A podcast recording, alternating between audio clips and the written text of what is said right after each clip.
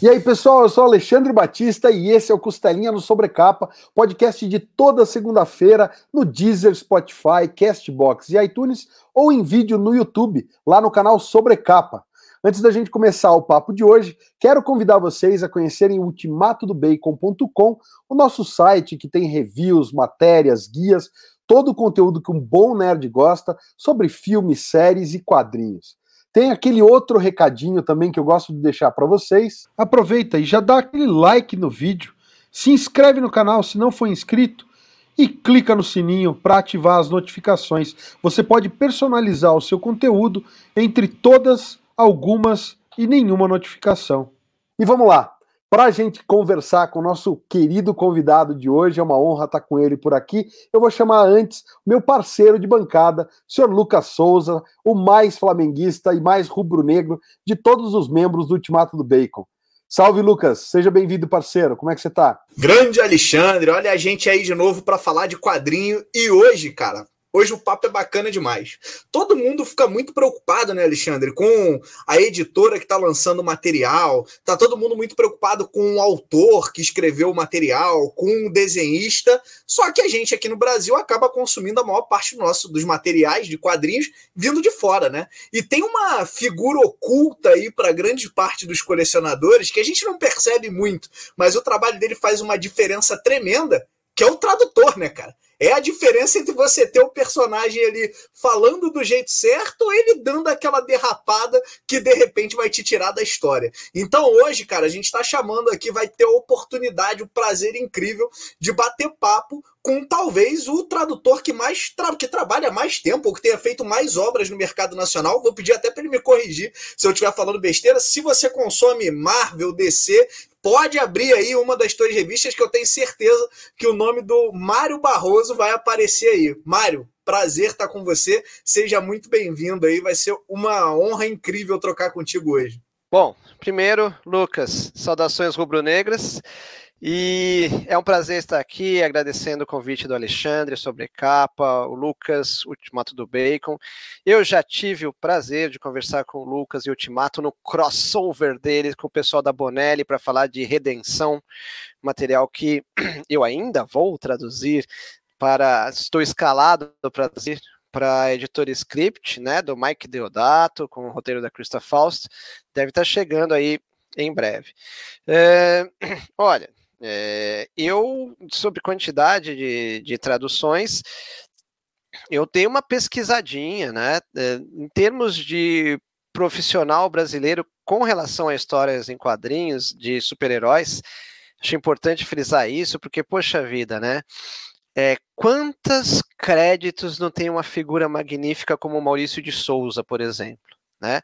Mas no universo dos super-heróis, aqui, é, pela, pela listagem que o guia dos quadrinhos do querido Edson Diogo, é, que é uma bíblia de todos os profissionais dos quadrinhos hoje em dia que se, se, se guiam pelo guia, eu tenho mais de 12.500 histórias. Aí vocês multipliquem uma média de 20 páginas por história, vocês têm noção é, de quantas páginas eu traduzi. Então seriam mais de 12.500 créditos, e eu consulto muito para fazer matéria, ou simplesmente me informar, o Comic Vine, que é o, digamos assim, um dos guias dos quadrinhos americanos, existem vários, e ali naquele local, pegando figuras que produzem muito, ou produziram muito, né? Ah, Stan Lee, Jack Kirby, Roy Thomas, John Buscema, é, enfim, essas pessoas que produzem ao, aos montes, né? Um Chris Claremont. É, eu só tenho menos crédito dentro do Comic Vine, eu só tenho menos crédito que o Joe Quesada, que é o Bambambam Bam Bam da Marvel. Mas é assim, né? O Joe Quesada ele vai dormir e acorda com mais créditos, que o nome dele tem que sair é, em tudo. Então eu gosto de brincar, eu falo assim, querido Joe, suando a cada página para ganhar crédito, aí eu ganho. Quero só frisar uma coisa antes da gente começar o papo. Tem um papo nosso com o Diego Morro lá da Script, então o Mário também está fazendo traduções lá para a editora do nosso querido Diego Morro e do Douglas e do Johnny. Então um salve para a galera da Script e também para agradecer aí o trabalho do Edson Diogo no Guia dos Quadrinhos, porque como o Mário falou, é referência para todo mundo que trabalha com quadrinhos. Sem o Guia dos Quadrinhos, metade das matérias do Ultimato do Bacon ia ter que levar um trabalho triplicado de pesquisa, porque o Guia dos Quadrinhos torna essa pesquisa realmente muito simples e muito fácil. É muito, muito bacana esse trabalho, que é, é o filho do Edson Diogo, né? Esse site ele está construindo desde sei lá quando. Então, só um salve para essa galera. Antes da gente começar a falar de, de tradução de trabalhos a, a, atuais, Mário, eu acho que é importante a gente falar do, do teu trabalho como editor na época da Abril, né? Eu queria começar com isso, se o Lucas me permite, porque é aquela coisa, quando eu estava começando a ler quadrinhos, Mário Luiz Barroso já assinava revistas há algum tempo. Então, queria que você falasse como foi, só desse primeiro é, contato de trabalhar, como foi começar a trabalhar com, com quadrinhos, qual foi o teu percurso até chegar a, a ser editor de quadrinhos na Abril? Eu imaginei uma cidade do tamanho de São Paulo. Eu peguei, eu estava fazendo curso de jornalismo na USP, e naquela época, isso aí, final de anos 80, eu e mais um amigo do jornalismo, outro do cinema, outro do curso de rádio e TV, nós cismamos de fazer um fanzine que, para quem nem imagina que seja fanzine, é um blog impresso. Então, vocês pegam o blog, se você imprimir o blog e publicar regularmente, isso é um fanzine. Depois procurem no Google aí é, fotos, imagens, etc. É, enfim, é, era algo que era feito uma vez, era xerocado várias vezes e assim por diante. E como muito donos do fanzine, cada um arranjou sua pauta e eu falei assim, bom, eu vou entrevistar o JP Martins e o Alcio de Carvalho, que são os né, eles chegaram aqui, era tudo mato, eles que é, tinham já no ano de 1986, eles tinham saído para fazer o estúdio deles, que era o estúdio Art Comics, que é o embrião da atual editora Mitos, né, da Mitos Editora. E então, em 89, no começo de. Não, em 88, eu fui fazer essa entrevista com os dois, né? Eu e meu gravador com fita cassete. Depois procurem no Google que é uma fita cassete. É, você, é, eu entrevistei, gastei duas fitas cassetes de uma hora. E encantado com o estúdio Art Comics, que realmente, para quem trabalha com quadrinhos, é, seria encantador até hoje, apesar da tecnologia da época não, não ser tão avançada quanto a de hoje, eu falei, né? É, escuta, como é que faz para trabalhar aqui? Aí eles pegaram e me passaram seis páginas de, de teste. Olha, faz, faça esse teste, etc. E eu falei do tamanho de São Paulo, porque São Paulo, maior cidade do Brasil, não sei quantos milhares ou de quilômetros quadrados, o estúdio Art Comics ficava duas quadras da minha casa e eu não sabia. Eu descobri na hora que eu telefonei, perguntei onde fica tal. Lembrem, não existia internet, a gente precisava telefonar para os lugares para poder chegar lá. E eu sei que eu fiz o teste, eram, foram seis páginas de American Flag, do Howard, Howard Shaking, e fiz, assim, traduzi, mesmo lambendo muito a cria e ocupando bastante tempo, é, seis páginas são seis páginas, quer dizer, no dia seguinte, juntando a vontade e a ansiedade, eu entreguei e falou assim, daí eu recebi aquela frase, não ligue para nós, nós ligaremos para você. Lembre, não existiam celulares ou existiam e não eram populares e não eram acessíveis também. Talvez fosse o preço de um automóvel. Uh, o fato é que passou passou-se um ano, o ano de 88, e em janeiro de 89, eis que eu estou andando em São Paulo e esbarro no JP Martins. Um ano depois, foi certinho, foi em janeiro de 88 a janeiro de 89. Eu falei, escuta, e o meu teste, né? Ele me reconheceu, claro. Ele falou assim, cara, com quem você deixou seu teste? Assim, eu deixei com o Elcio, né? Era ele que ia avaliar. Ele, rapaz, o que entra na gaveta do Elcio é um redemoinho, desaparece, nem o Elcio sabe que tá lá. Assim, mas vamos fazer o seguinte: a gente precisa de um estagiário. Você não gostaria de fazer estágio? E eu tinha acabado de sair de um, do meu primeiro emprego de carteira assinada, de saco cheio, porque eu, usando fones como esse aqui, estava fazendo reserva de passagens por telefone da extinta Varig. E, cara, que trabalho insuportável, sim. porque era a semana inteira mais dois sábados, um domingo, sem direito a feriado ali, ralando, seis horas por dia. Então eu saía da faculdade, ia direto para Varig, em Congonhas, na cidade de São Paulo, para fazer as benditas é, reservas de passagem por telefone. Então, assim, tem gente que tem o perfil. Eu não tinha o perfil, fiquei quatro meses, assim, um mês em experiência, dois trabalhando e um mês cumprindo aviso prévio que eu queria ir embora. Então, eu tinha acabado de sair da Varig, quando perguntou, quer fazer um estágio? Eu disse, nossa, né, eu estava trabalhando no inferno, vou fazer um estágio no paraíso agora. E eu fui trabalhar duas quadras de casa, que além de tudo, eu tinha que tomar dois ônibus e perder duas horas e meia para ir, duas horas e meia para voltar de Congonhas para chegar na minha casa. Então, eu poder caminhar bem devagar e chegar em 10 minutos ao meu local de trabalho, nem precisava me pagar. E o fato é que meu emprego na Varig na época era mal remunerado, e mesmo trabalhando muito lentamente, como todo aprendiz, né, que está no seu aprendendo um novo ofício nas traduções, o meu primeiro mês de traduções já rendeu o dobro do que eu ganhava na Vale.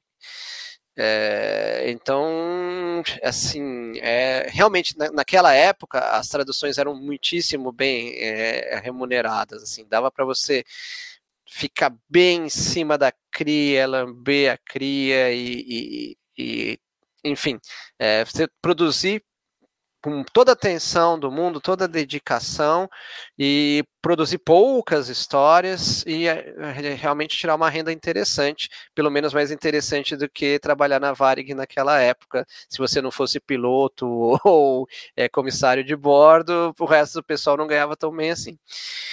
E o fato é que passou-se o ano de 89 inteiro comigo traduzindo, e no final do ano de 89, o Sérgio Figueiredo Figa, né, o Alexandre que, que leu aquela época, não sei se o Lucas teve oportunidade de folhear os formatinhos da Abril, ele era o editor-chefe, e aí o Elcio falou, Mário, tem uma vaga lá, ele, e eles precisam desesperadamente de alguém que seja formado em jornalismo, conheça muito quadrinhos e entenda muito bem inglês. É tempo de treinar. Eles não tinham tempo de pegar alguém que sabe em quadrinhos, eles não tinham como esperar que a pessoa aprendesse inglês, mas também não podiam pegar um professor de inglês e falar assim: escuta, isso aqui é a Marvel, isso aqui é DC, esse aqui é o Capitão América. Eles não tinham tempo para isso. Não poderia ser um, só um conhecedor, assim, de ser reconhecer o nome do personagem. Olha, eu sei, esse aqui, esse vermelho, amarelo e verde é o Visão. Não adiantava saber que o Visão era o Visão, precisava de, de algo mais. E fiz uma belíssima entrevista na sexta-feira, só que eu precisava terminar. Eu não estava no penúltimo, eu estava no sexto é, semestre para quem está em São Paulo, período para quem está no Rio, ou fase para quem está aqui em Santa Catarina. estava na sexta fase, ou sexto semestre de jornalismo. E eu falei assim: olha, eu tenho o sétimo semestre inteiro, eu tenho o oitavo, que é o TCC. É, então precisaria trabalhar em meio período, né? Aí eu falei assim, ah, infelizmente não dá, você precisaria passar para a noite, aí isso ia alongar o meu curso tal. Eu, aí eu falei assim, não, então tá, então vamos fazer o seguinte, eu não, não vou ter como aceitar. Aí na sexta-feira o Figa falou assim: oh, você tem certeza? Você acabou de falar que é o, emprego dos sonhos? Não, realmente é o emprego dos sonhos, mas eu preciso tirar o meu diploma, senão nem vocês vão me aceitar aqui dentro. disse: não, olha, se você continuar o curso, a gente consegue explicar para o sindicato de, de, dos jornalistas que você está terminando o curso, etc, etc. Eu falei assim: olha, não, não, não vai dar. Na, na segunda-feira, o Elcio falou assim: você tá louco? você nunca mais vão chamar você. Vai lá, se vira. Aí ele pegou o Elcio faz Tai Chi Chuan até hoje. Então me contou uma parábola zen, me explicando que eu, é, a moral da história é que a, a, oportunidade bate na porta uma vez na vida. E aí eu peguei pensei, ah, quer saber, vou alongar essa faculdade. Eu fazia oito matérias, oito disciplinas de manhã, à noite eram só cinco. Então tá, então vou fazer cinco à noite, mas aí o Figa foi bem legal. Ele me permitiu que eu faltasse na sexta de manhã e chegasse mais tarde na quinta de manhã. Por quê? Porque aí eu faria três matérias de manhã e cinco à noite. Aí eu fechava o sétimo semestre. Resumindo, entrei lá em outubro de 89, fiquei três meses de experiência e saí só em janeiro de 98. E eu pude fazer muitas coisas legais ali, né? Foram quase dez anos. É, eu pude. Eu tinha certeza que a Globo tinha lançado a Image primeiro, mas não foi abril, então eu pude é, assumir a Image sozinho. O Figa já estava com a Marvel com a DC, ele jogou tudo no meu colo e falou assim: olha, escolhe dentro desse, mater desse material. É, o único que não está disponível é o material da Wildstorm, do Jim Lee, e o material da Top Call, do Marco Sil Silvestre. O resto você pode escolher o que você quiser, monte planos, fale diretamente com a nossa diretora e monte a linha Image. Então peguei, montei, escolhi o Savage Dragon, que eu sou apaixonado até hoje, escolhi o Spawn. É, o Spawn já estava fazendo sucesso, mas o Dragon nem tanto né? O Youngblood foi uma escolha lógica pela vendagem do Rob Liefeld, apesar de que eu adoro o Rob Liefeld até hoje, devo ser eu, ele e a mãe dele que gostamos do trabalho dele, mas eu gosto. Então era natural escolher Youngblood, com, com os números que a X-Force venderam não só lá fora, mas como tinha vendido aqui no, no Brasil, é, era a decisão mercadológica ideal. E, enfim, eu peguei, montei, organizei a cronologia sozinho, etc. Apresentei para a diretora foi muito tranquilo, assim. A Elizabeth de Fiore foi uma diretora muito aberta para quem estava falando com o editor e não com o editor-chefe. Mas ela me deixou livre, assim. Tanto que eu consegui encaixar, eu encaixei o Wild Star do Jerry Ordway, que eu adoro, no, né, que é material dele com o Al Gordon, eles já trabalhavam juntos. O, é, o Al Gordon é o arte finalista que escreveu a história junto com o Jerry Ordway, depois aí ele, o Jerry Ordway desenhou e ele arte finalizou. Então, participei desse lançamento da Image. O que saiu de Image na Abril fui eu que traduzi, né? É, tudo, então eu traduzi, editei, é, foi adaptado pela Sadiq Osman, que tinha sido editora ali. E eu tive uma ideia que depois as nossas queridas Marvel e DC vieram fazer ad nauseam, que foi quando a gente foi lançar Zero Hora na DC, eu era mais editora de DC, apesar de ter editado bastante Super Aventuras Marvel, bastante Capitão e muito, muito, muito Hulk, Hulk eu editei praticamente até a revista acabar. E foi quando é, Zero Hora nos Estados Unidos eles fizeram mês zero. Então todas as revistas que já existiam foram lançados com o número zero. Então, sei lá, tava o Super-Homem. Action Comics, sei lá, 671. Então era Action Comics 671, Action Comics 0, e depois no mês seguinte, Action Comics 672. E eu falei o seguinte, assim, figa, é, muita gente não compra por causa da numeração alta. E se a gente tivesse a coragem que a DC Comics não teve? E se a gente zerasse de verdade? Ele adorou a ideia. Então, depois do mês zero, vieram os números 1 da DC Comics e realmente a quantidade de pessoas que, comprar, que comprou o número 1 depois de, do, do, número 0 foi muito superior às, à quantidade de pessoas que tinham comprado o Super-Homem, acho que 147 foi o último número antes do zero.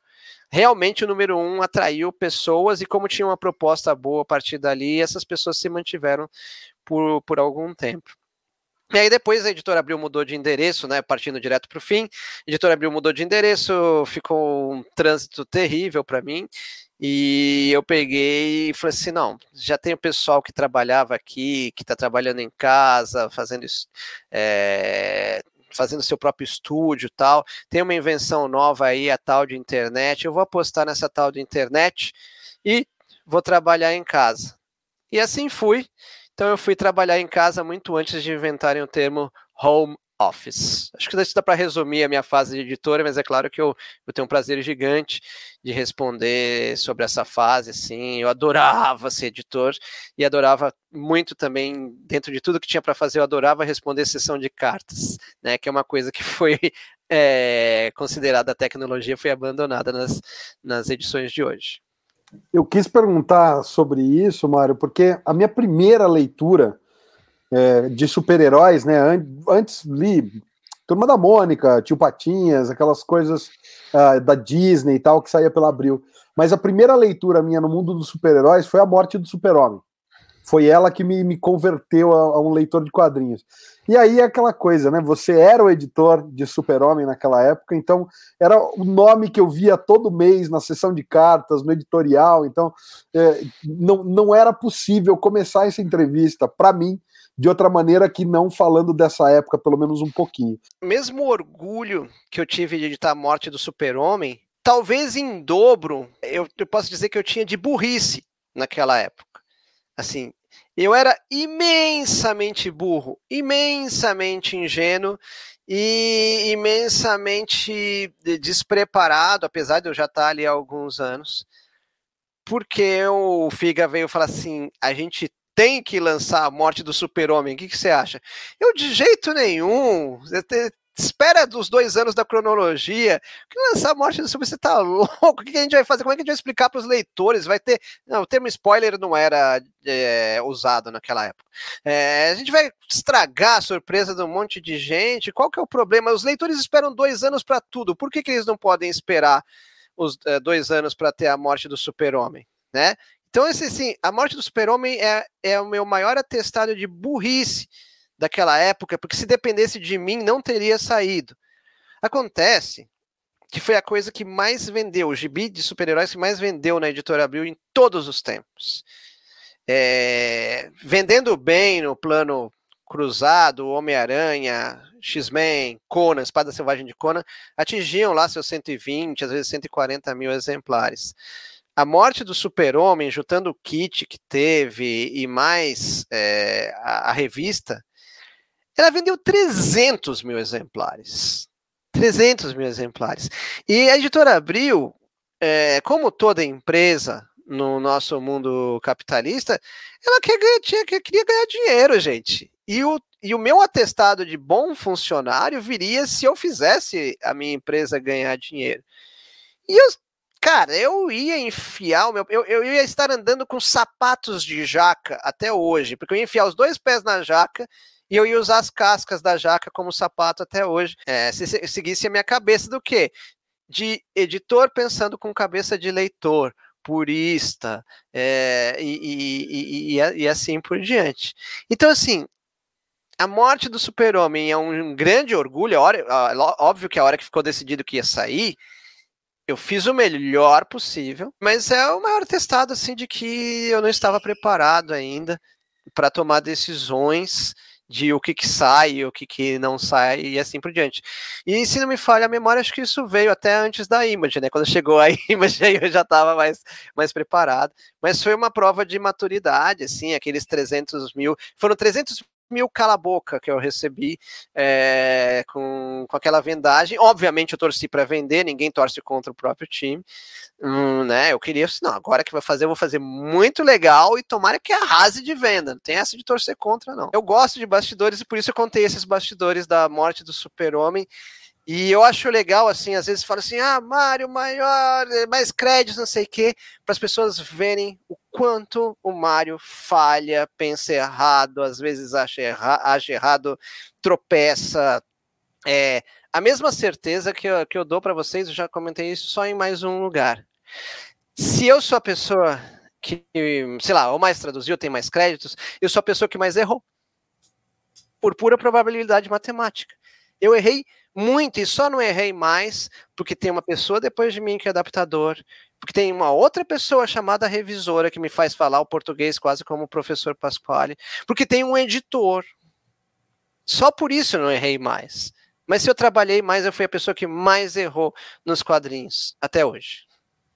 Pô, isso é legal demais ouvir, Mário. Eu via, eu tinha um comentário aqui para fazer, mas antes eu tenho que pegar porque tem uma frase que eu brinco muito com o Alexandre aqui, que a gente fala, bom, só perde o pênalti quem bate, né? Então, quem bate, o pênalti vai errado, não tem jeito, isso aí é, é, do jogo. Mas é legal você falar isso, porque assim como o Alexandre, eu também comecei ali nessa época da Abril, e só que na época eu lembro que tinham duas, duas sagas que me me deixaram fanático. Uma foi a Teia do Aranha, né? Já deu para ver que meu gosto é meio duvidoso lá, então a saga do clone lá foi um negócio que na época eu achei incrível, tal, eu achei fora da curva. E teve uma outra, cara, e aí eu acho que a Abril mandava muito bem naquelas caixinhas que eles faziam, que foi a DC 1 milhão, né? Que eu lembro, acho que foi, você pode me corrigir, talvez minha memória me, me fale, mas eu acho que foi a primeira caixinha que eu vi com aquele V, né? Era uma caixinha que ela não era fechada, a caixinha, então era uma caixinha colecionadora diferente e tal, e tinha aquele símbolo do Superman na, no, no formato do Sol, né? Com, com os, os raios explodindo, então aquilo ali é, ficou bacana, e, e, o teu nome, putz, aparecia em boa parte das Public Super Aventuras Marvel, tem completo aqui também, então também era algo que aparecia bastante.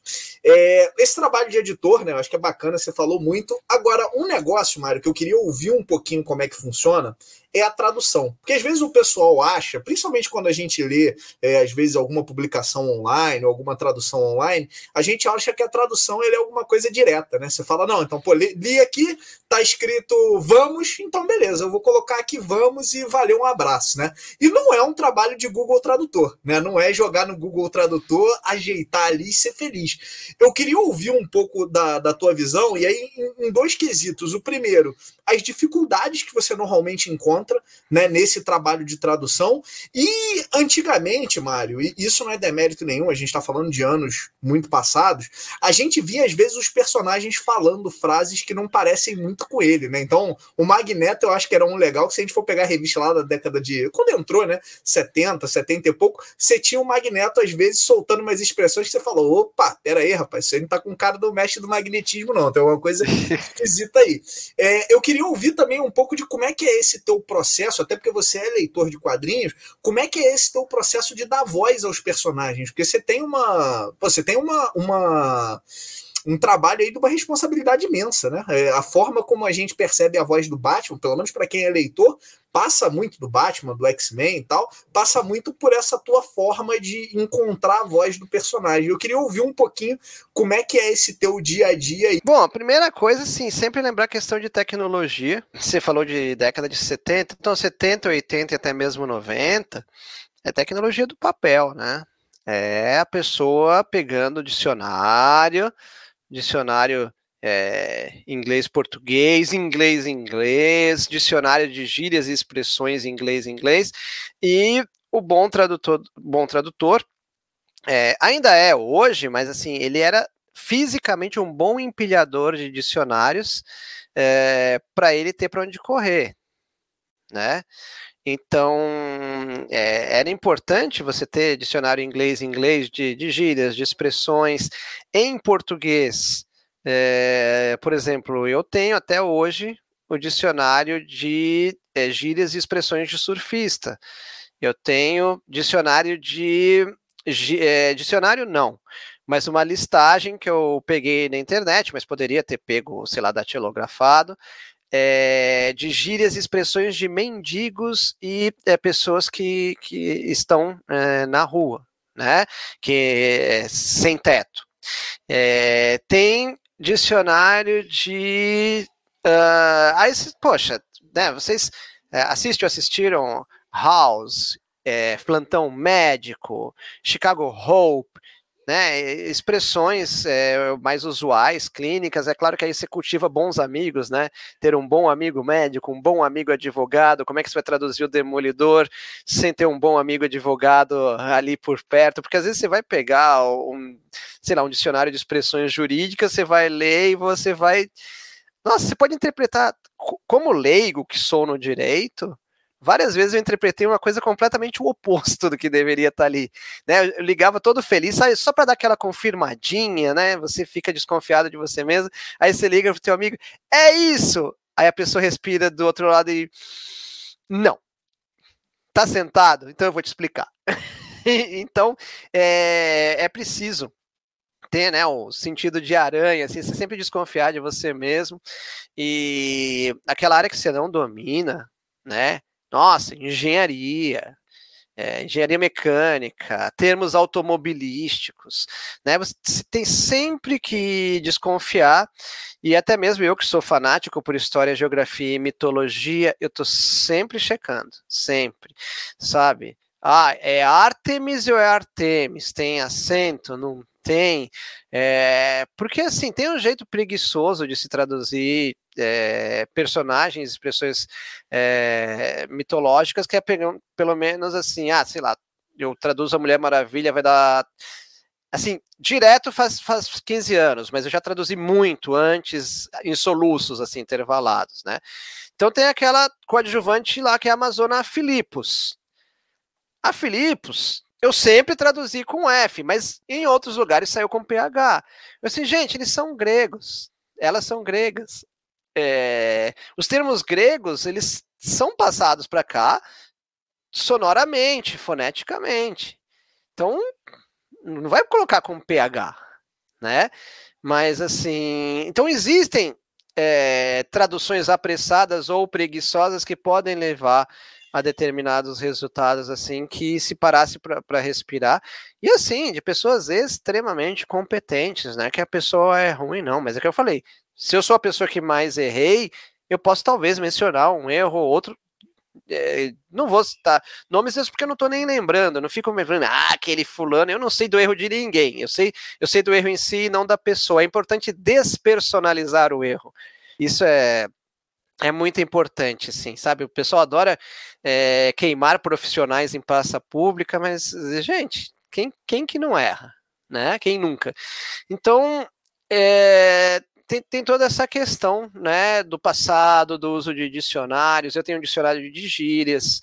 É, para minha sorte, uma, o segundo volume que eu comprei desse dicionário de gírias atualizado, ele vinha com exatamente o que eu queria, que era entre parênteses o ano em que aquela gíria era, era utilizada. E isso, gente, é uma mina de ouro porque já que o Alexandre falou do Diego Morro, da Script, o Diego, ele é meu amigo há muito tempo, muito antes de ser um dos fundadores da Script.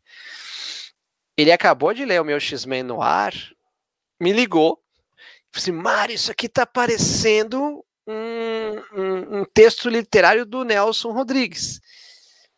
Né? Mas por quê? Porque eu faço filtro. Eu não deixo gírias do presente vazarem para décadas passadas. Mas eu tenho uma curiosidade a mais, e aí eu vou procurar gírias da época. Né? Com esse dicionário me ajuda. Fala assim: olha, está é, tá situado mais ou menos em 40 e 50, mas isso não impede que uma pessoa é, dos anos 40 e 50 use uma gíria dos anos 30. Né? Então eu faço filtro de gírias e expressões para situar bem uma história que foi originalmente publicada na década X ou foi publicada hoje, mas se passa na década X, né? Não é possível chegar em 1950 um malandro virar para o outro e falar assim, ih, flopou. Não tem como, né? Então tem todo esse cuidado que em épocas anteriores acredito que os uh, tradutores traduziam, sei lá, do mesmo jeito que eles traduziam o Magneto, que o, o, o Lucas falou, mas tra, tra, talvez traduzissem Bolinha e Luzinha, ou Recruta Zero, etc. Então, não era uma coisa tão profissionalizada, e hoje a gente tem cursos de tradução de quadrinhos, bons cursos de tradução de quadrinhos. Então, não era tão estruturada assim, e se chegou é, dessa forma é porque os editores aprovavam a tradução daquela forma. E se as revistas vendiam e realmente vendiam bem, é porque os leitores aprovavam a tradução daquela forma. E aí a gente precisa tomar muito cuidado ao analisar é, décadas passadas, né, ou momentos, momentos passados com os olhos de hoje, né? E aí eu tomo por base muito, assim, né? Porque fala de uma década que eu vivi. É, uma das entrevistas do é, Hélio de la Penha, um dos é, apresentadores e fundadores do Caceta e Planeta, etc. E ele fala assim, gente, é, tem muita crítica ao jeito que o Caceta e Planeta tratava é, as pessoas, etc., atirava em todo mundo, não respeitava as minorias. Vocês precisam ver que o Caceta e Planeta trabalhava, uh, começou a, a operar pouco tempo depois de cair a ditadura, muito pouco tempo depois de cair a ditadura, e isso estou falando mais assim, para a época de TV Pirata e depois Caceta e Planeta. E todo mundo queria muita liberdade, e muita liberdade em oposição à censura imposta pela ditadura militar era você poder falar tudo, criticar todos, xingar todos, zoar todos. Então é por isso que é complicado você é, com os olhos de 2021, criticar alguma coisa que o, o Caceta e Planeta fazia em 2000, 2001, 99 na televisão, porque aquilo ali era uma expressão de liberdade. Aí a sociedade vai evoluindo, vai aprendendo. Olha, é, não, não, não se fala mais desse jeito, porque você vai ofender e vai ofender muito, vai magoar tal e tal é, grupo de pessoas, e assim a sociedade vai evoluindo. Espera-se que os profissionais da comunicação evoluam também. Talvez da voz dos personagens, eu posso dizer que eu sigo, é, segui durante muito tempo as vozes dos, dos, dos, autores originais, até perceber que quando mudava o roteirista, determinado personagem mudava de voz. Então, com base nos melhores roteiristas que traziam é, a essência do personagem no original em inglês, eu me inspirei ali e passei é, a uniformizar. Então muda a autora, a não sei que seja essencial para a construção daquele personagem, não, o é, sei lá, o Jonathan Hickman, já que você falou do Magneto, ele está querendo dar uma outra visão para o Magneto. Ele quer deixar o, o, Magneto mais arrogante, menos arrogante, mais formal, mais informal. Se isso for importante para a construção, com certeza eu vou respeitar. Agora, falando de Jonathan Hickman, ele pensa muito em plano macro. Ele constrói universos, né? Ele monta universos, monta estruturas e assim por diante. Então, as, os leitores americanos, né, inclusive é uma crítica muito americana de quem lê o, o original em inglês do, do dos ex-Hickman, né, o X-Men e, e, companhia do Jonathan Hickman, eles falam que a, a, fala dos personagens é muito pasteurizada em inglês, né? A Aurora fala igual ao Wolverine, que fala igual a Jean Grey, que fala igual ao Professor Xavier. Então, quando eu pego é, roteiristas que estão preocupadas com o plano macro, eu mantenho o estilo de cada personagem do jeito que eu sempre fiz, a não ser nos momentos que era importante para o roteiro fazer aquela afirmação que o, roteirista está querendo fazer. Se não, olha, é, esse personagem vai falar assim agora por causa dessa situação de vida dele. Porque ele está, sei lá, ele ganhou na loteria e está muito feliz, ou ele teve uma grande perda e está muito triste. Então é mais ou menos assim que você constrói a, a, a voz dos personagens, assim. É, o que, que eu ousaria dizer? A pessoa pode concordar ou discordar de mim, e é totalmente compreensível que discorde. Mas enquanto o leitor americano pega o que os próprios leitores americanos acusam de ser uma fala pasteurizada no original em inglês dos personagens do Hickman, onde todos falam igual, aqui o leitor brasileiro ele pega o Wolverine, como ele fala há 20 anos, 21, que é o tempo que eu estou traduzindo X-Men, a Aurora, do jeito que ela fala, o Magneto, do jeito que ele fala, o Professor X, e assim por diante. Isso envolve gírias, envolve se vai falar para ou se vai falar pra, se vai ser respeitoso e chamar o professor Xavier de senhor em vez de você, e assim por diante. E aí vou adicionar mais uma perguntinha no final, porque você já traduziu muita coisa. Queria te perguntar para deixar para o final qual foi o trabalho que você pegou que foi aquele, como a gente fala aqui, aquele carne de pescoço, né? Que você é. olhou e falou assim, cara, que que é isso aqui que tá acontecendo? O que, que esse cara tá falando aqui, cara? Porque isso é bacana pra galera saber também. Olha, apesar de ter virado meu amigo, porque não é, é, a ponto de me ligar no sábado em que o Brasil perdeu para a Copa América e falar assim, ah, perdeu da Argentina, mas tudo bem, no dia seguinte eu liguei e zoei, ah, perdeu da Itália. É o Peter Milligan, o meu amigo, escreveu as piores histórias que eu pude traduzir, que são as histórias do Dupe não por causa do, do linguajar, mas é porque vinha com aquela fala do duplo, aqueles hieróglifos, e aí você tinha que interpretar cada hieróglifo é uma letra. Imagina 26 hieróglifos em que você tem que entender o que o personagem está falando. Claro que não era só o Dupe na história do Dupe, mas ele era o protagonista. Se eu pudesse abrir mão de ter feito aquilo, assim, eu acho que eu seria naquela época uma pessoa mais feliz. Aquilo foi mais difícil, que tomou mais tempo e foi muito chato. Eu jamais vou contar para o Milligan isso, mas é, inclusive acabei de traduzir, né? A gente falou do Diego, acabei de traduzir o Ronin americano aí para script. O Milligan foi super atencioso, tirou duas ou três dúvidas importantíssimas de interpretação de texto ali para que a história ficasse redondinha. É, mas assim, eu não fiz nada pior do que o Dupe em toda a minha carreira, que vai para 32 anos de tradução. Eu queria fazer dois comentários aqui. Primeiro, essa questão do, das gírias eu acho legal demais, cara. Eu já eu tive a oportunidade de comentar com o Mário em off no, da outra vez que a gente teve no mesmo programa.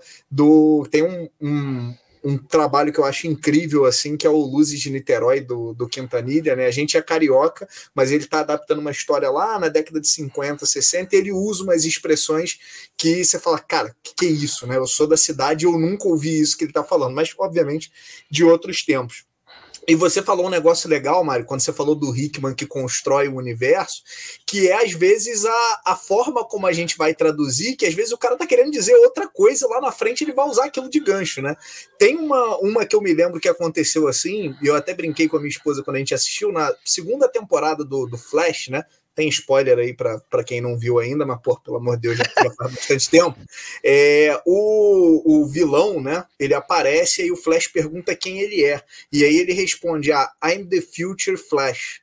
E aí tem uma jogada aí, né? Tipo, pô, eu sou o futuro Flash ou eu sou o Flash do futuro? E no final ele era o Flash do futuro, tá? Ele era uma outra versão do Barry Allen. Cara, a tradução aí, ela podia te induzir a um erro absurdo, né? Você fala, não, ele falou que ele é o futuro, mas não, ele tinha uma jogada ali. Eu imagino que isso aí deva te dar bastante dor de cabeça também, principalmente em autores como o Hickman, que sabe-se lá Deus o que ele vai fazer daqui a um ano, né? Se ele não vai pegar um quadro específico e ele vai usar aquilo para outra coisa. Eu acho que isso é, isso é bem bacana. Mário, aproveitando, eu queria. Você falou de outra tecnologia, né? Principalmente anos 80, 90, que a gente tinha outras tecnologias.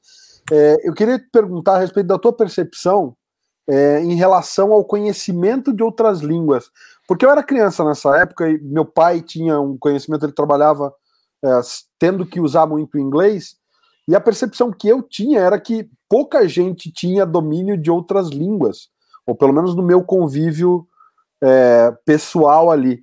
Você tem essa percepção também que o profissional de tradução ele era mais raro porque os profissionais não tinham conhecimento de outras línguas ou sei lá é diferente? Olha, é, analisando pesquisas de hoje, né, eu, é, é eu participo de um podcast semanal chamado Notas dos, dos Tradutores, né, e até passando um, um, sobre esse assunto, né? Foi mencionado o Google Translate. Então, assim, tem um episódio só sobre isso, recente, né? Chama Brincando com o Google Translate. E foi um episódio que o Érico Assis, ele precisou faltar, ele estava com a tradução pela hora da morte. E eu tinha essa ideia, assim, agora o que a gente faz? A gente não pode ficar sem episódio. Ficar, não, vamos pegar expressões de personagens conhecidos, tipo coisa, tá na hora do pau, etc. E vamos jogar para o Google Translate, vamos passar o episódio só jogando. A gente não sabe o que, que vai dar de resposta, a gente ficou analisando o que, que o Google Translate é, colocava sobre expressões corriqueiras dos quadrinhos, filmes seriados. Mas o fato é o seguinte: é uma excelente ferramenta. A gente usa muita, muitas vezes por dia, etc, etc. Mas existe um limite. E claro, toda ferramenta ela vai ser é, tão produtiva quanto a capacidade do operador. Se você entrega uma Ferrari na mão de uma pessoa que não sabe dirigir, é, provavelmente o resultado não vai ser tão espetacular assim, né? E uma das pessoas que compõe ali o Nota dos Tradutores comigo, o Érico Assis, é o Carlos Rutz, e ele é coordenador de curso de inglês há muito tempo tal. E ele comentou que é de pesquisa das escolas de inglês do Brasil que um máximo é, de 5% dos brasileiros compreende bem um texto em inglês ou um áudio em inglês e, e, e, e assim por diante, né? É, isso aí ele até comenta num episódio nosso que é, é, a gente fala sobre o possível batismo de She-Hulk, o, o, o, seriado, etc. Assim, gente, é mulher Hulk. A personagem tem há 50 anos como mulher Hulk. E a gente começa a falar, é, eu entro na minha ladainha, assim, assim, gente, para mim, eu, eu, traduzo como Superman porque manda quem pode e obedece quem tem juízo. Sempre vai ser o super-homem. Porque senão um dia vão lançar uma edição chamada Man and Superman e eu quero ver como vão traduzir. E não é que Dois meses depois do episódio, a, né, a Panini, mas não por culpa da Panini, acho genial a saída deles, né? Lança uma revista que. E não, é, eu falei título de história, tem uma revista que chama Homem e Super-Homem. Mas detalhe, foi uma decisão muito bem pensada lá dentro, sem conversar com ninguém, porque isso foi anunciado no site como Homem e Superman. Eu vi isso. Então quer dizer que alguém botou a mão na cabeça e falou assim, gente, tá estranho, né? E é por isso, porque é a essência do personagem. Quando vem com aquela história de, ah, não, personagem em inglês tem que manter um nome em inglês, um personagem em francês tem que manter o nome em francês. Gente, mas eles estão falando em inglês no original. As pessoas têm que entender qual que é a essência do personagem. A pessoa tem que ouvir Homem-Aranha quem tem aracnofobia tem que sair correndo. É isso. Não, não, tem conversa. Né? Então não é que nem o pessoal aí do videogame, ah, Spide, Spide, Spide o caramba, o que, que é Spide? É pai de quem? Entendeu? Ele é o Aranha. Spide o caramba, entendeu? Isso aí, até para quem tá jogando, tá ali no videogame curtindo, assim, tá tudo em português, é vem cá, Spide. É, é aquele, aquele efeito de estática, aquele ruído, assim, no, no, no meio da. Sabe, você tá numa imersão, você tá jogando teu videogame, aí metem o um nome em, em, inglês no meio. Vem cá, Spide, né? Mas claro, tem mil coisas envolvidas nisso, é mais fácil fazer é, é, cadernos universitários e agendas e lancheiras, tudo com logotipo original, você mexe pouco na, no arquivo, é, e tem, tem, tem muito dinheiro em, envolvido né, nisso daí, né? Mas o fato é que o filme que vai para o cinema se chama Homem-Aranha. Ele não se chama Spidey ou Spider-Man, né? Então é isso, assim, é, tem dinheiro envolvido, mas tá errado. Sinto muito, né? É, é, aquela coisa. Né? O pessoal fala assim: ah, ele fala X-Men, não fala X-Men. Aí eu falo, amigo, você fala Wolverine. Se você fala Wolverine, você pode falar X-Men. Você fala Professor Xavier. Se você fala Professor Xavier, você pode falar o mesmo X do Professor X, né? É Professor X, não é Professor X. Você pode usar para X-Men. Eu tenho aqui, ó, tem um coisa aqui em cima de mim. Isso aqui é um boneco articulado, ele não é um action figure. Porque as pessoas cismam que só porque tá em uma língua estrangeira é mais chique, é mais elegante. Sinto muito, gente, é brega pra caramba, né? Você que usa expressões estrangeiras é brega pra caramba. Certo? Está no Brasil, fale português, é a nossa língua. O Carlos Rutz trouxe essa, essa questão é, do, do 5%. Então imagina assim, se 5% é, compreendem muito bem inglês, quantos estão aptos a traduzir? Porque tem gente que está apto a dar aula de inglês, com extrema competência. Mas, assim, a tradução é algo um pouco mais. É, que exige uma série de fatores. Por exemplo, no caso dos quadrinhos, dominar a linguagem dos quadrinhos e os personagens, como o Lucas mencionou. Como é que o Magneto fala? Né? É, então, é isso. Se você vai traduzir para um seriado da Netflix, tem que dominar. Por exemplo, eu, Mário, bombei no teste que eu fiz para tentar traduzir para Netflix. Quer dizer que eu não estou pronto para traduzir para Netflix. Seja porque, sei lá, porque eu não consigo é, fazer a legenda no tempo certo, exposição no tempo certo, ou eu não é, me adaptei às regras, o fato é que eu não passei. Então, do mesmo jeito que eu não estou pronto para Netflix, por mais que eu saiba traduzir quadrinhos, é possível que tenha gente que traduza maravilhosamente a Netflix e não consiga se adaptar à linguagem dos quadrinhos. Isso é, é, é, é normal. Então, se hoje a gente tem 5% de pessoas que dominam muito bem o inglês, mas digamos que seja 10 até, é, que tenham escapado à pesquisa. Imagina na, naquela época, que o acesso à educação era mais difícil, você não tinha as, as várias possibilidades é, de um acesso à internet, você fazer cursos gratuitos na internet ou ter aplicativos no seu celular, onde você faz várias lições por dia, gratuitos também, né, onde você consegue aprender inglês ou outras línguas estrangeiras.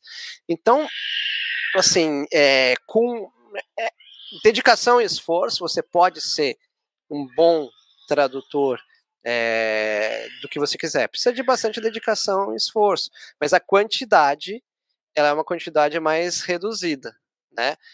Com base, eu estou falando com, com, relação à população de 200 e não sei quantos milhões que nós temos, né?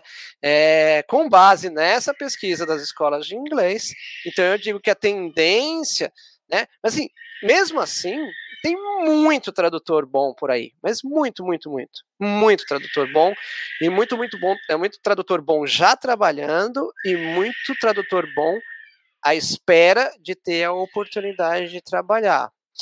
O que, que mata o mercado? E aí eu falo com tranquilidade porque não é culpa de ninguém, tá? É, o valor médio de página de várias editoras, editoras novas, editoras de décadas, editoras recém-chegadas, tá? Hoje é o valor que se pagava é, em reais, tá? Numericamente, em real, é o mesmo valor que se pagava em 1999. Não porque esse valor estivesse congelado, mas aconteceu algo é, talvez pior.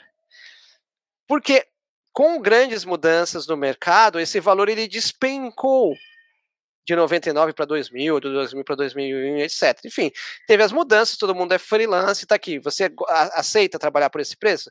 Então, tá, se você não aceita, então aguarde o próximo trabalho, vou ver quem aceite. Né? Quando você vai procurar alguém que faça determinado serviço, sei lá, cortar, é, aparar a grama da sua casa. Né? Então, o teu jardineiro chega e fala assim, não, eu quero é, eu quero cobrar mais caro. Não, então tá, eu vou arranjar outro que é, trabalhe por menos. E o que acontece? Lentamente, acompanhando os reajustes aí de inflação e etc., meio que é, termos de centavos, porque afinal de contas o preço é, de uma página não é algo assim que custa sei lá, ah, não, 100 reais a página. É uma coisa pequena, porque senão as editoras também não têm como sobreviver.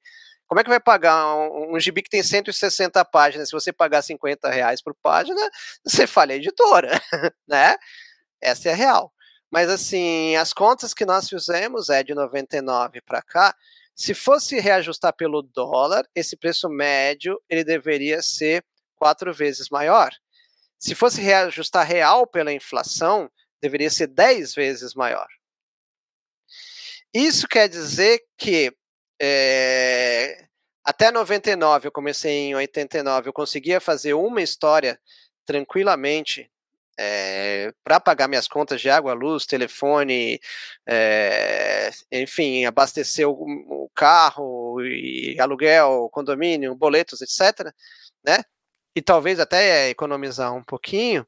Hoje, para pagar as mesmas contas, talvez com novas contas, né? Ah, entra celular, entra streaming, etc, etc.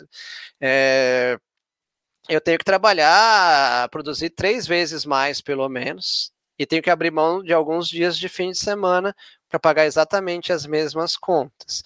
É culpa de uma pessoa específica ou uma editora específica? Não.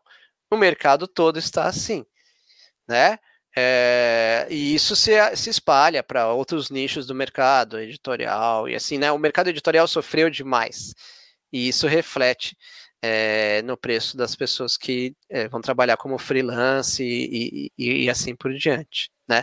Tanto que eu sempre falo assim, né? Ah, nossa, tem mais de 12 mil histórias. Sim, eu preferia ter só 6 mil, só 6 mil, e o dobro de dinheiro na minha conta preferia ter dormido mais, convivido mais com os meus filhos, viajado mais, né? E, e, e assistido, quem sabe, né? Assistido mais jogos do Flamengo e, e, assim, e assim por diante. Eu acho que é, é, bacana a gente ouvir isso, porque é um trabalho de uma responsabilidade, cara, absurda, né? Tem muita coisa ali nas costas de vocês, é, e é bacana a gente ouvir como é que foi essa evolução e a gente entender o quanto que as ferramentas fazem diferença. Isso que você falou do Google Tradutor é legal demais e eu imagino o quanto que isso facilita a vida. Bom, eu, eu acho que a gente está tá indo para os nossos finalmente. Eu tenho agora uma pergunta aqui que eu não posso deixar de fazer. Acho que todo mundo aqui é leitor, colecionador, né?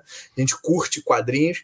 E eu, eu tenho certeza, o Alexandre nem precisa só pela cara dele, eu sei o que, que ele vai responder. Se eu e ele, eu imagino que se a gente trabalhasse como editor para o mercado ou como tradutor, eu tenho certeza que nós dois íamos querer trabalhar com o Superman, que é o nosso personagem favorito. Aí nem precisa, só a carinha dele ali, eu já sei que, que eu acertei na veia. E aí eu te pergunto, Mário, você trabalhou com uma penca de personagem, tem um monte de personagem como você comentou, que está com você há, há, anos, né? E, e, você basicamente formou a voz desses personagens, a forma como eles falam aí para o mercado.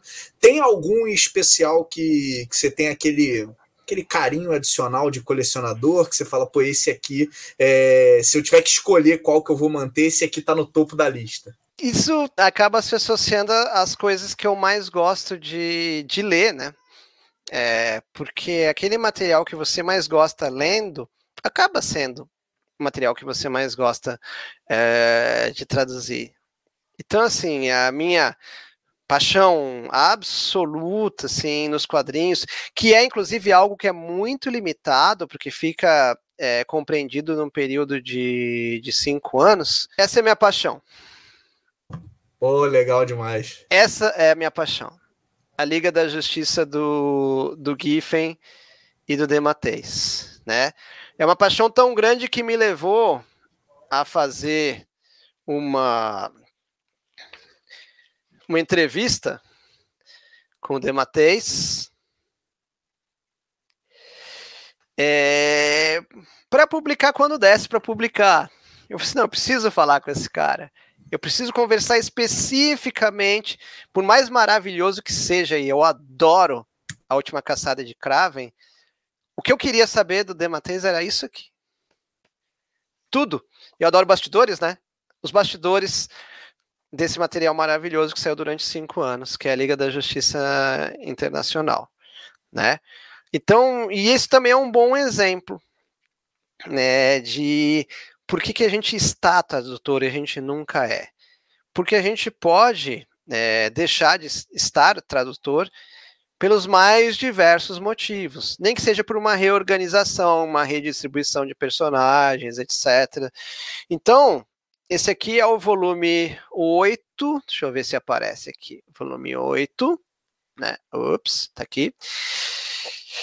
Então aí até o 12 eu fiz, a partir do 13 teve uma reorganização, eu não vou fazer mais. Mas é, esse é um material que tem o meu carinho, apesar de que se perguntarem o que, que você mais gosta nos quadrinhos? Gru. Aí eu falei assim: ah, o que, que você já traduziu do Gru? Ah, eu traduzi uma minissérie em quatro partes chamada Gru Inteligente, que saiu pela editora Abril. Qual que é a segunda coisa que você mais gosta de quadrinhos? Eu, Asterix. E eu traduzo francês, traduzi o Red Skin, por exemplo, para mitos, mas eu nunca é, tive chance de traduzir Asterix, né? Ah, mas de heróis. Aí, isso aqui é o que eu mais gosto, né? É o conteúdo que eu mais gosto, mas as histórias que eu mais gosto são duas historinhas do X-Men, que são os Dias do Futuro Esquecido, Chris Claremont e John Byrne. Eu nunca tive a chance de traduzir essa, essas duas histórias, né? E é muito engraçado, porque assim, as pessoas perguntam, tá, mas é, o que, que você mais gosta na DC Comics? Ah, eu gosto de Titãs, eu gosto de Legião dos Super-Heróis e eu gosto do Flash. Mas o material mais legal de conteúdo, para mim, é esse aqui, né? Aí na Marvel, sim, ah, eu gosto do Justiceiro, porque eu gosto de personagens é, mais realistas, né? Trabalhar. É, quanto mais distante, por exemplo, né? Aí vocês vão me bater, né? Do Super-Homem e do Thor, que tem muito poder, eu acho mais legal, porque a probabilidade do personagem cair numa enrascada e das coisas serem difíceis para ele, a probabilidade é, é, é, é, bem maior, né? Então eu gosto, eu gosto do Justiceiro, eu gosto do X-Men, mas assim, dentro do X-Men, quando perguntam para mim, ah, o que, que você mais gosta? Assim, ó, nem é uma X-Men direito, assim, o personagem mutante que eu mais gosto é a Espiral, com aqueles seis braços, seis espadas, girando, se teleportando e assim por diante. Aí eu gosto, eu gosto da Vampira, gosto da Polaris, claro que eu gosto do Wolverine, claro que eu gosto do Batman, mas eles não são os meus tops, os meus preferidos, né? E mesmo porque também a minha paixão é pelo roteirista, mais do que pelos personagens. Isso é, é, é, algo bem, bem marcante também. Então eu vou gostar muito, sabe, é, do, de um Peter David escrevendo, por exemplo, né? É, o Peter David, para mim, assim, ele escrevendo é, um Mark Wade, é, mas principalmente o Peter David, ele escrevendo é uma garantia assim que ele escrevendo mal é melhor que muito roteirista escrevendo bem. Então é, é mais ou menos por onde eu me guio. Mário, maravilhoso você comentar que você fez GRU inteligente. Eu falo isso sempre quando o assunto é tradução. Tem inclusive num, num papo com o Rogério Saladino, a gente está falando aqui no canal. E tem duas, tem duas traduções que, para mim, assim, foram aquelas coisas de um momento brilhante na, na tradução. E uma delas é justamente a Brainberry do, do GRU inteligente, que virou cerebreja. Eu achei aquilo genial. Outra, sei se é sua, não, de verdade, é, é, uma sacada assim perfeita de adaptação, né? E outra é o putardo do lobo, né? Que é Bastard, que é Bastard com Son of a Bitch. E aí vem o putardo, que seria uma escolha óbvia, mas e para chegar nesse putardo, né? Eu não, não fui eu, não fui eu, não fui eu. Mas são as duas que eu sempre cito, porque eu sempre cito Brainberry e putardo. Eu acho que são a cerebreja é incrível, assim, muito parabéns, legal demais mesmo. Cara, eu fiz uma lista de frutas é, que terminavam com berry até achar uma que, que eu achasse que, que daria certo, né? Eu traduzi o. Acho que foi o Marcelo, Marcelo Alencar, né? Que hoje tem o Estúdio 313, produz material é, principalmente de Disney para Panini, mas produz outras coisas, por exemplo, também produziu tá produzindo aí o Batman Mundo, né, que vai sair no, no, no dia do Batman, né, agora em, em setembro, é, que eu tive a oportunidade de traduzir, o Marcelo Lencar me, me convidou, então eu traduzi as histórias é, menos a história em português, porque já estava em português, eu traduzi as outras 13 histórias, assim por diante. Eu acho que o Marcelo era o editor e ele, eu, eu conversei com ele, o que, que você acha, tal, e ele, ele curtiu, do mesmo jeito que você curtiu, mas ele curtiu editorialmente, né, é, é o mini prêmio, assim, que o, o tradutor acaba, acaba ganhando. Cara, sensacional. Acho que é, é para a gente agradecer, né? É, agradecer a presença do Mário. É muito bacana a gente ouvir essas histórias de, de bastidores e principalmente a gente olhar. Acho que quem, lê, quem só lê os quadrinhos, né, às vezes não tem noção do, da quantidade de trabalho que está envolvido naquilo ali, né? A gente fala, pô, mas são só 30 páginas, só 40 páginas. Rapaz, tem gente pra caramba naquelas 40 páginas que tu tá lendo ali. Tem muito trabalho, muito suor em cima. Então eu acho que é, é bacana demais a gente ouvir, entender como funciona e ouvir essas histórias de bastidores aí. É, fico, fico feliz, Alexandre, saio feliz dessa entrevista porque achei alguém que não gosta tanto do Wolverine como eu, né? Apesar do meu favorito ser o Ciclope, não sou tão fã assim. E, e, a gente falou de personagens aí que são incríveis. Vou falar só uma curiosidade, Mário. Eu não estava comprando essa versão da Liguinha, né? Que está saindo agora. Eu tenho ela no formatinho da, da Abril. E agora que você falou que tem essa entrevista aí no meio, eu vou ter que pegar para dar uma olhada, porque eu também adoro. É, principalmente uma fase dessa que é marcante, é bacana demais a gente a gente ver, né? Entender um pouco como é que foi o raciocínio. E eu entendo a tua o teu gosto por ela, porque eu acho que foi algo que é, é muito, foi muito fora da curva, né? A gente falar de humor num título desse, na época que a gente tava, tal, é, é, é assim, uma decisão ousada é o mínimo, né? Então é, eu, eu entendo total o, o teu gosto aí, que também é muito fora da curva. Né? O, gente, é importantíssimo dizer, né? O JP Martins, ele traduziu, sei lá, três quintos desses, três, de, três desses cinco anos o JP traduziu eu traduzi os dois últimos na época em formatinho. E eu lamentava profundamente quando eu estava traduzindo, assim como eu sei que o JP também lamentava, a, o problema de não ser em formato americano. Porque muita piada se perde. Muita, não cabe. Né? Você traduzindo do inglês para o português, dobra o espaço. Se dobra a quantidade de palavras e você diminui, não chega a diminuir pela metade, mas encolhe bastante o espaço físico, é, como é que fica? Né? Então, assim, era excelente, tanto que eu me apaixonei por esse material mesmo em formatinho, né, com porque a essência ficou, né? Qual que é o mérito do JP ali? Ele soube manter a essência. Ele soube me encantar né? Ele, claro, a adaptação do Elcio, a revisão que veio depois e o editor que, que veio depois e assim por diante. Mas eles souberam trazer para mim um material que, apesar de formatinho, me encantou, do mesmo jeito que o Dias de Futuro Esquecido me encantou em formatinho. E então, é, pegando aqui agora, é diferente, porque, digamos assim, todas as piadas estão aqui. Não, nada precisou ser, ser cortado. Do mesmo jeito que é, eu, em parceria com o Carlos Rutz, né, que é um dos colegas meus de podcast Notas dos Tradutores, é, nós traduzimos o Cavaleiro das Trevas da Eagle Moss. E, e, é injusto comparar o Cavaleiro das Trevas de todas as versões que vieram antes, que são magnificamente traduzidos pelo JP e adaptados pelo Elcio, porque existe uma defasagem tecnológica em que naquela época não era possível traduzir tudo porque estava na arte, você não conseguia mexer na arte, etc, etc. E depois veio se mudando, etc, mas com base naquele texto original. Então, é, não existe melhor ou pior, apesar de eu preferir a tradução deles. Por que eu prefiro a tradução deles? Porque eu me apaixonei pelo Cavaleiro das Trevas com a tradução deles.